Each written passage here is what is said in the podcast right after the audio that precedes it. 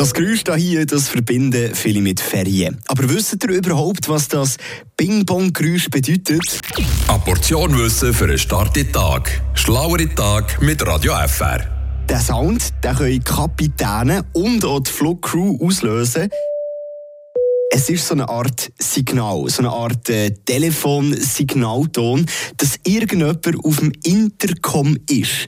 Also im Flugzeug internen Kommunikationssystem, das auf Antwort wartet. Also so eine Art Walkie-Talkie.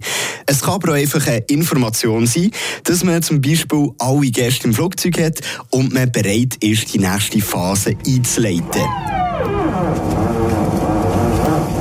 Ja, und das ist eigentlich äh, das Geräusch, das man hört, wenn der Pilot oder die Pilotin einen neuen Gang einschaltet. Und das eben meistens vor dem Abflug. Und mit dem Wissen, das ich euch hier vermittelt habe, könnt ihr sicher jetzt beim nächsten Flug wirklich ruhig hocken bleiben und müsst euch keine Sorgen machen, wenn ihr diese Geräusche irgendwie hört. Frische Tag, der Radio FR